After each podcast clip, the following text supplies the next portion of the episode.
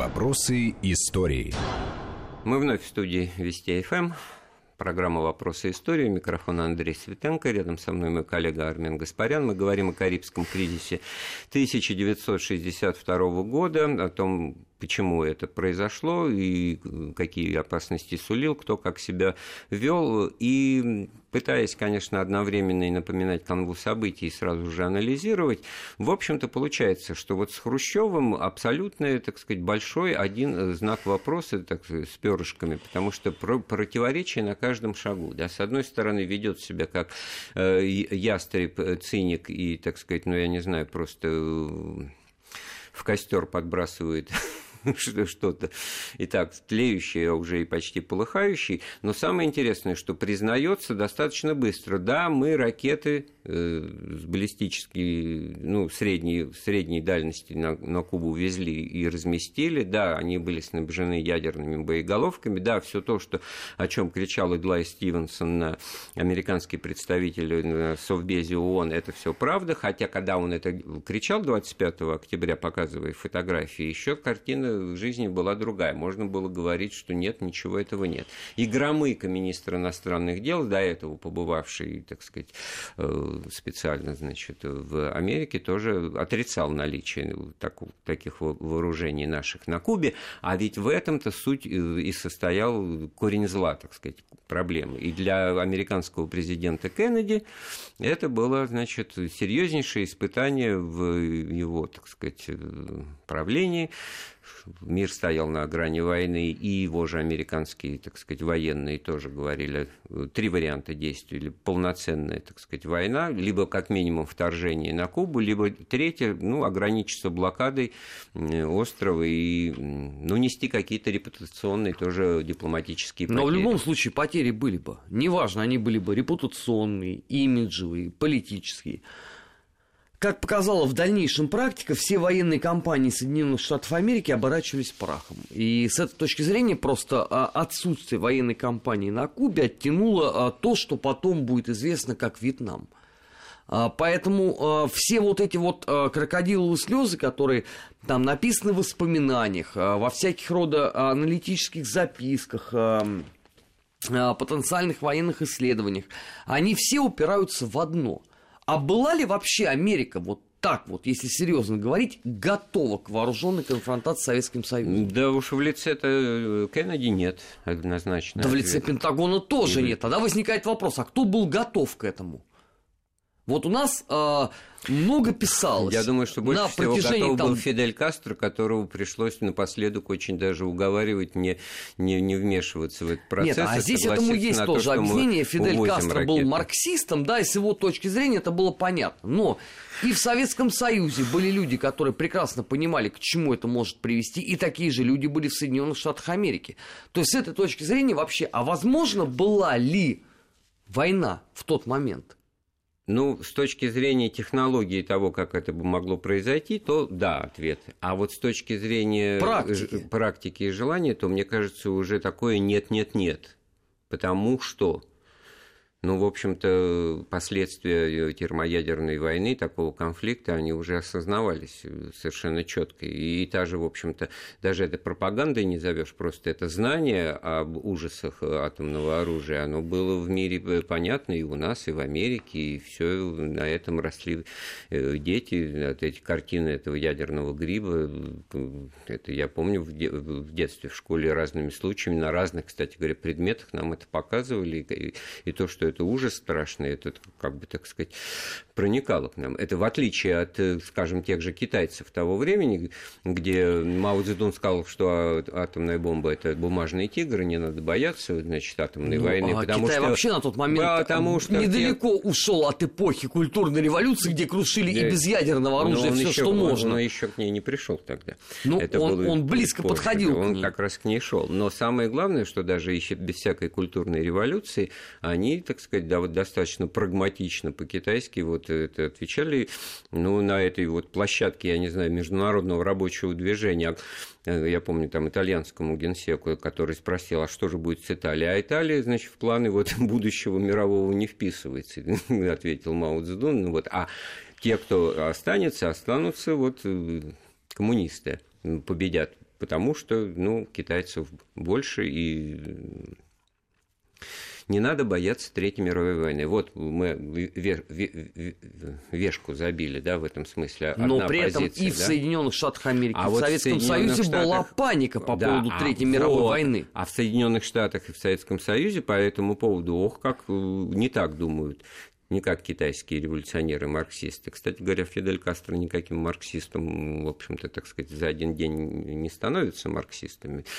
Вот. Нет, а я э, цитирую газету «Правда» в данном случае, а которая утверждала, что он-то как раз то... правильный да, и естественный это марксист. была реакция на его, так сказать, заявление о преданности идеалам социализма. Я это сформулировал, это совершенно четко. О социалистическом характере кубинской революции было заявлено спустя вот Э, э, год с небольшим после революции, да, еще раз говорю, вот почему этого не, ответа с Кубой не последовало в 60-м году, когда Фидель Кастро и Че Гевара и Камила Синфуэгос уже там были, уже была эта вот вся эта компания, все эти Барбудос, все эти мачо, да, они воспринимались достаточно скептически. Когда первая делегация вот именно в, в это время приехала в Москву, это бросалось в глаза. У нас какие-то вот дяденьки толстенькие в возрасте, значит, чиновники, бюрократы, Никита Сергеевич Хрущев там какой-то. Нет, да. ну это у тебя а после знания. а тут идут, нет, матчи такие, значит, в камуфляже. Это совершенно, так сказать, какие-то повстанцы. Но это у тебя после да. знания уже по итогам э, всей этой картины, как в том числе у очевидца событий.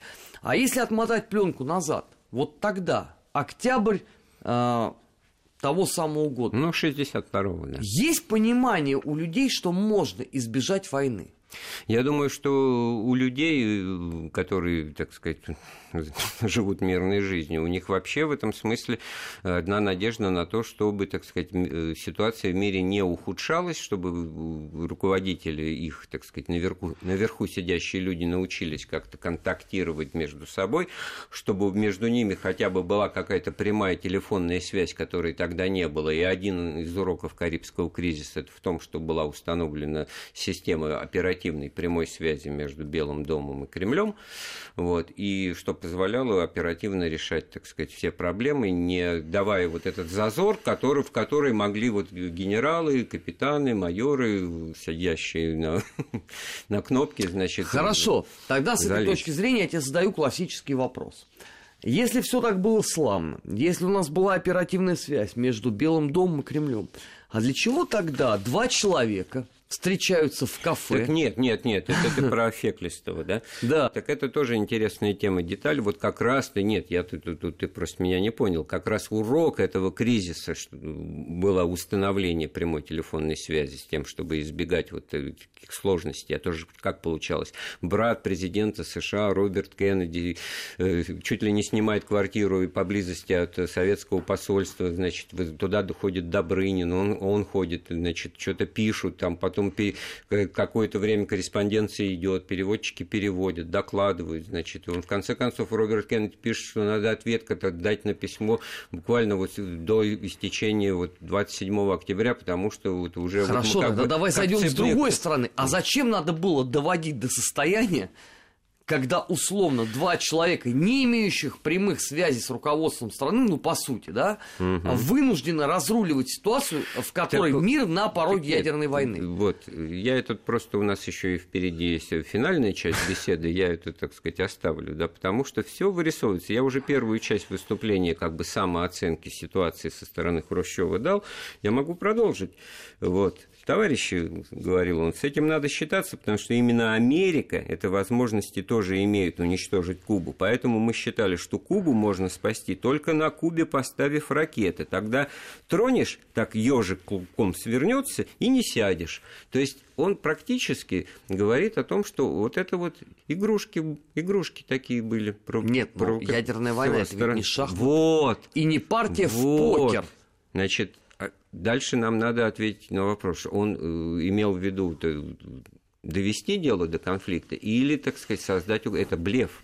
Это явно хорошо продуманный ну, для Никиты Сергеевича как минимум, э, блеф, система ходов, давление, которые рассчитаны на соответствующую реакцию. Он прекрасно знал, с кем он имеет дело. Они Хорошо, давай тогда зайдем с другой стороны. А он, только Хрущев ему... понимал, что это блеф? Или, он... условно, в администрации А-а-а, Кеннеди вот, тоже об этом думали? Вот. А здесь, что называется, э, инициатива была на стороне Кремля.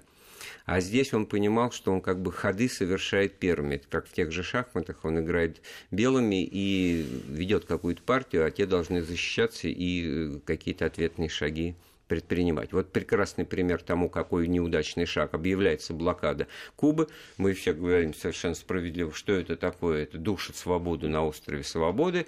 Мы везем туда гуманитарную помощь. А, и, и да, формально мы правы, потому что ракеты, да мы уже туда втихаря привезли, и они уже там есть. А они просто, значит, не знают, как из этой ситуации выпутаться. И получается, что какие-то агрессивные ходы предпринимают.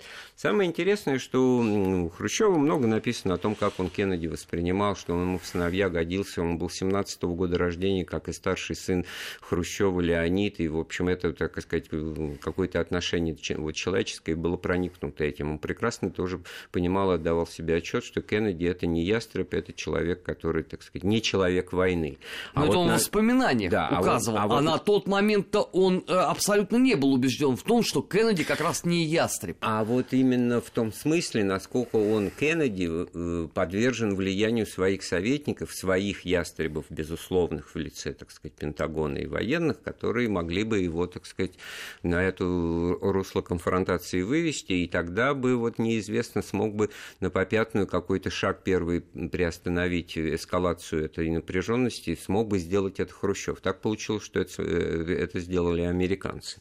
Ну, я думаю, что вот так это или не так, и во всяком случае в самооценке э, участников событий мы поговорим через несколько минут. Вопросы истории.